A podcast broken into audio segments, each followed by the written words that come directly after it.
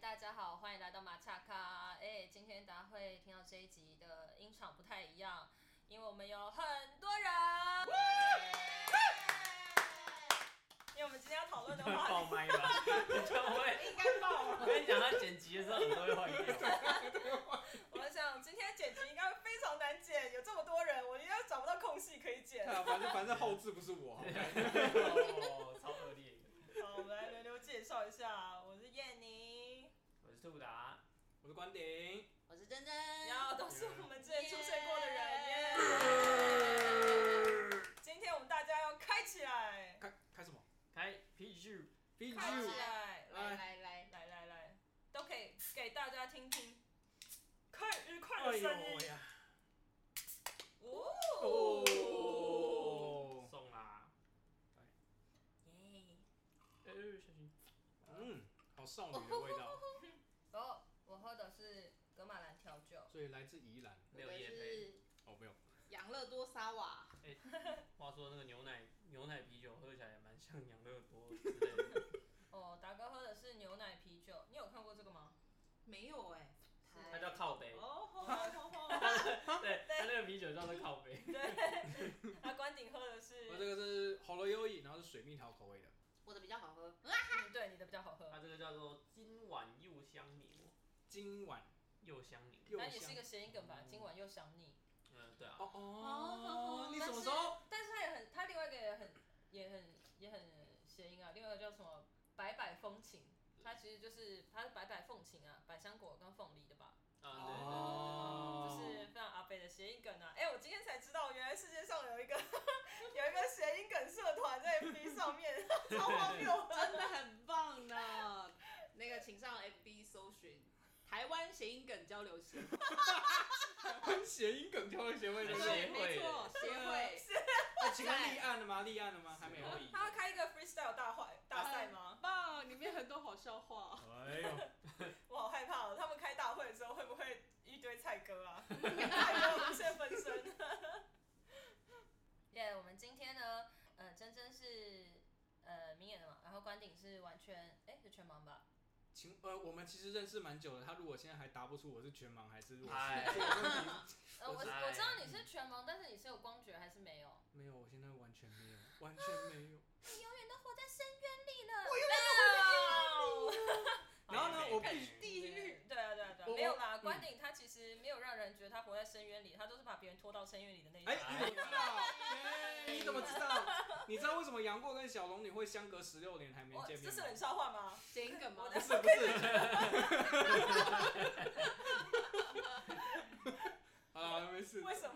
因为因为是我影响的，因为你不是说我都拖人家到深渊里吗？ 哦，哦，呃不及格哦我不及格是不是？对哦。哦，好，那这样好了，你知道燕宁她当初曾经上过我的 podcast 的节目。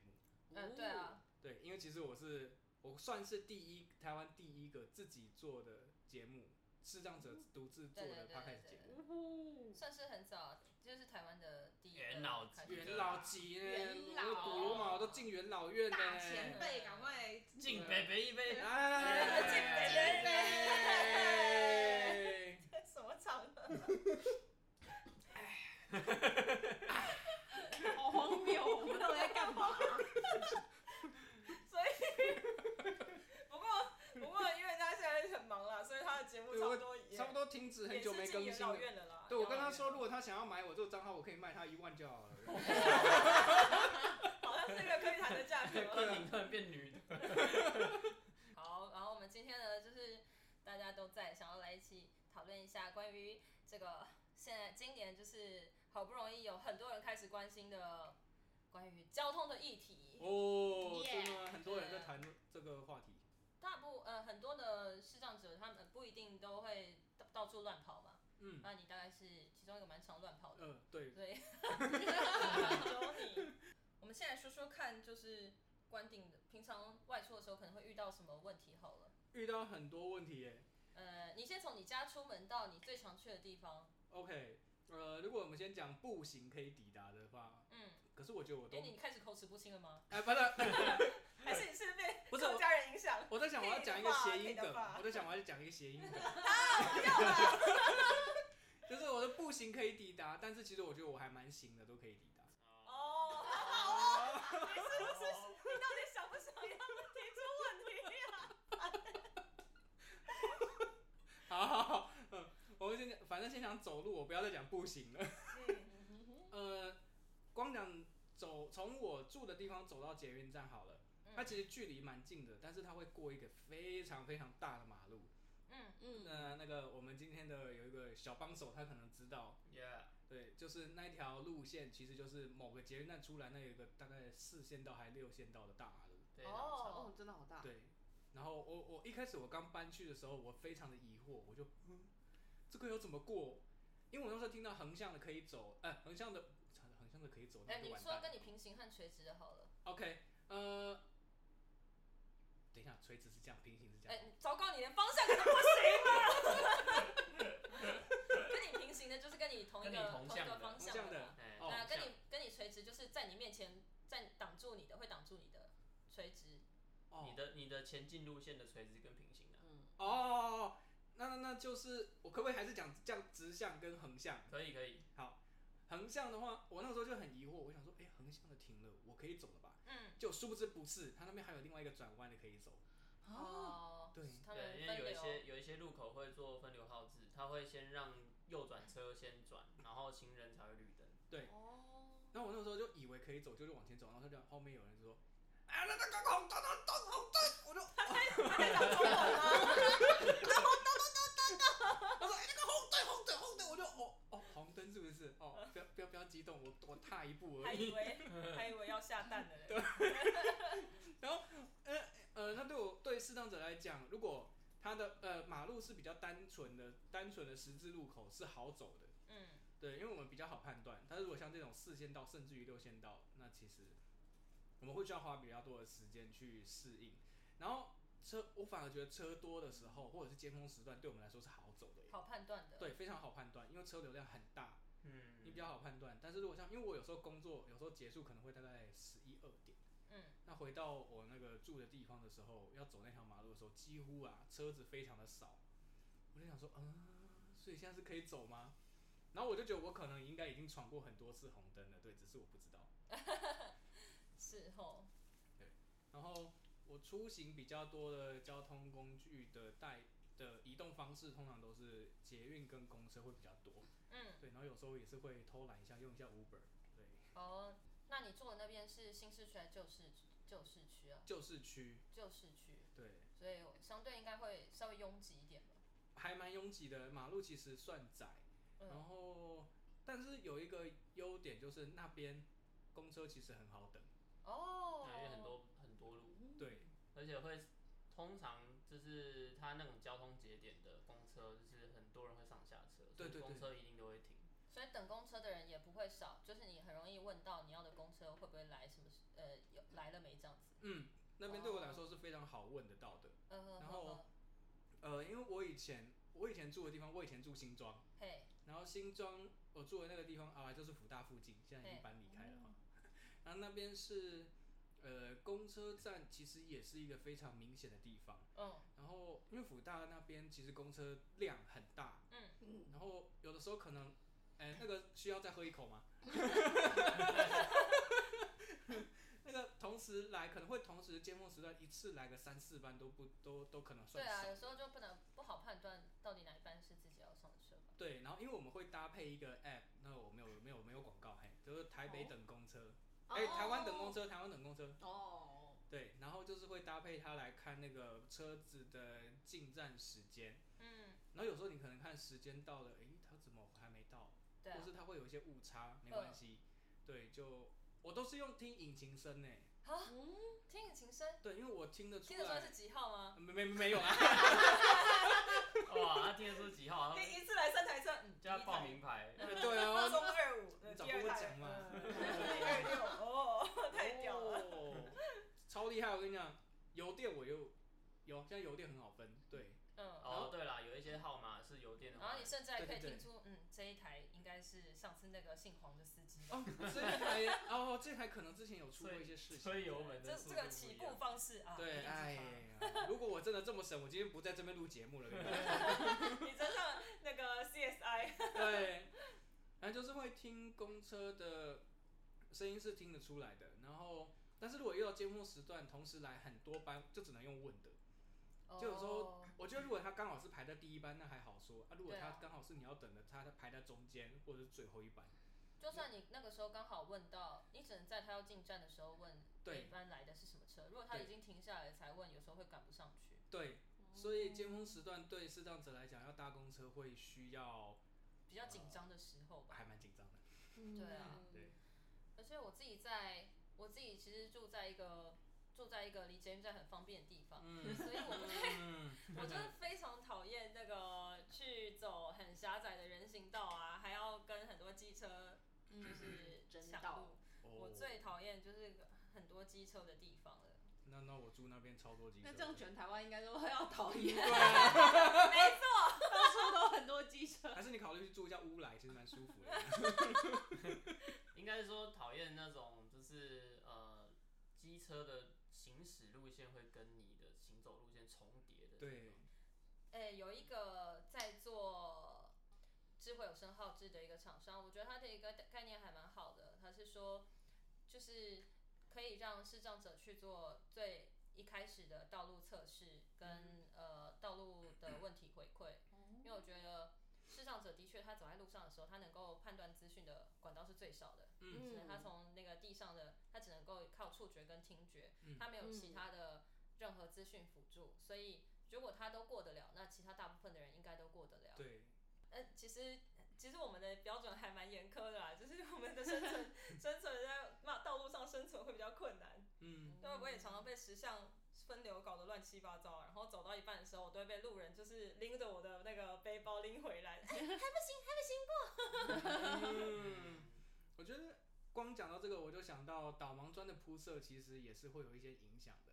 嗯，如果你是铺在对的地方的话，对我们来讲是帮助，但是你铺在不对的地方很可怕。嗯像是哦呃，我住的那边的那个捷运站，呃，它导盲砖是铺在比较靠墙边，对，它可能当初设计是好意吧，就是想说这嗯让样你子看沿着墙走，人流多不会被撞之类的。对对对对对，但是后来发现实际走的时候不是这样，因为大家有一个惯性，就是你要等人就一定是靠边等嘛。嗯，哦那他靠边等，我们走在导盲砖上，哦你就就撞哦会一别路人敲他们过去，撞到你他就们。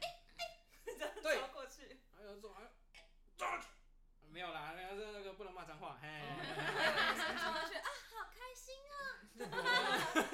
超恶的， 对，然后就是会，嗯，我觉得设计导盲砖真的是一个，也是一个规划啦。嗯，那像那一个捷运站，我的假设如果它是设在正中央的话，可能会比较可以避开呃我们在走路的时候跟人的一些多余的一些碰撞，而且它设的导盲砖位置其实也是要走去搭公车的人的那个必经路线，嗯然后很多人都可能直接站在那个导盲砖上等公车。嗯，哦等候路线也是没有规划的很好。对对对。但是你觉得是要改变导盲砖的铺设路线，还是要宣导大家不要站在导盲砖的行径上面？你觉得哪一嗯个是比较优先的呢？我会觉得是先改导盲砖的铺设位置。哦，对啊，因为它那个位置的确对于要搭公车的人来讲，站在那边是方便的。嗯，对空就间是规在划那要个重空间的规划上面，那个地方应该应该要导盲砖的位置是应该要改变的，这样。对对对对对嗯对但是其他空间就就是应该要说，这要依它那个场域的使用来做规划。对，其实那个空间它的规划我觉得是还蛮好的，但是就是导盲砖的铺设可以再思考一下，可能会会比较方便一点这样。讲到导盲砖，让我想到一个非常鲜明、非常有趣的例子。嗯，呃，大家有空可以去板桥火车站的地下一楼的商店街哦，现在都还在那里，大家可以去看看。在商店街里面，你沿着导盲山走走走走走，你就是沿着那个走的话，你会走到摩斯的点餐柜台，对，太厉害了，太妙了原来是官商勾结的对哦啊，哎呦，是趁摩斯的人铺的吧？ 对啊，他说你们过来，真的这直直走，你们就可以点餐了哟。 我们我们后来有分析，那应该是原本是可能服务台或者是某个就是公共设施的位置，后来改成摩斯，哦所以你就可以看得出来政府多么的不在意这种东西，因为他改了位置之后，他竟然连导盲砖都没有去改，嗯代表台湾的导盲砖太少人用它，然后政府不或哦太少人去检讨它。对，没有人去检讨它，几乎没有人去检讨它，然后政府就完全不重视这个东西。对我还曾经遇到我在路上就是走路，然后我跟他说，哎、不然你可不可以带我到前面的哪一条路口，它有导盲砖？然后他说导盲砖是什么？我还想是说我要怎么跟他解释？对， 啊，可以理解啊，因为连官员都没概念了，一般民众不可能会有这种概嗯念。嗯那珍珍有注意过吗？ 我其实以前也没有很注意导盲砖，只会觉得哎、有时候地上就是有黄黄凸起的东西。刚开始的时候，我觉得刚开始不知道的时候，大家也不会特别想到那是拿来干嘛的吧？嗯，我其可实能好好像像有有一定的引导的功能，可是不知道它是在对，就是有一点概念，但是我不是很知道实际你们会怎么使用它嗯之类的。嗯，对，然后一直到就是我之前看了一部 日剧，一直宣传，就是叫什么呃不良少年跟白手杖女孩。哦然后里面，呢，他们会为什么会认识，就是因为男主角就是他不良少年嘛，他一开始就是想要挡在路中间，所以他们就就刚好蹲在路中间，然后就是挡到那个导盲砖上面，嗯然后所以女主角的棍子直接一棒的打下去， 打下去之后，他们他们才知道啊，原来这里有导盲砖，原来这个东西是导盲砖，就他们也是从来没有意识过。对啊，因为其实你看很多的呃，不管我们直接从日剧或者是一些动漫来看好了，日本人的民众其实对于这种东西他也没什么概念，嗯但 是为什么他们没有这么多问题？就是从官方的设计上面就有专业的介入，专业的介入，然后使用者的回馈，不断的去检讨这个系统的改进。嗯才造就他们今天设施的完善，但是台湾完全没有。对，铺的人他完全就是也不知道这个铺在这里，呃，是为什么，然后他的用的方法是什么，他也不知道，反正贴上去对就对了，哎、嗯钱拿来贴上去就对了。那因为我自己跟达哥都是弱势，所以在外出的时候，导盲砖真的是会有起到很大的功能吗？你说我对我说观点，呃，你说对弱势来说对于吗？对于全盲来说，因为我哦弱势的时候，有时候我还是可以知道我要去的方向在哪里，然后我要、嗯嗯我还是可以闪避一些呃人啊，或者是路上的障碍物。嗯嗯那有时候我也不会，我也不会特别依赖导盲砖说去按照它的方向走。我觉得是这样子说好了，呃，可能因为台湾的导盲砖很多都铺设，就像刚达哥说的，会导到摩斯汉堡的那种 我们从本来的依赖到后来变成已经觉得有它跟没它，对我们来讲差别已经不大了。哦，他他是他是就是不靠放弃制不靠谱对到让你学会独立。你知道以前在学校，因为我们都我是特殊学校出来的小孩子，嗯，然后就是我们学校老师都有教说，就是走路如果有导盲砖就顺着导盲砖走。后来发现，哎、好像没有用哦。 后来出社会好像顺着导盲砖走会走到摩斯前面哦。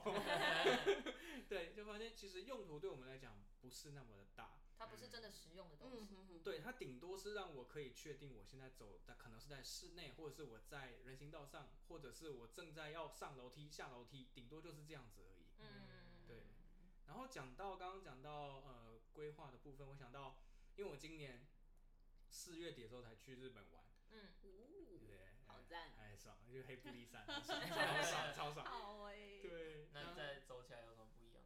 他们的人行道跟台湾很不一样，就是他们不会有很大的高低差，嗯呃高低落差。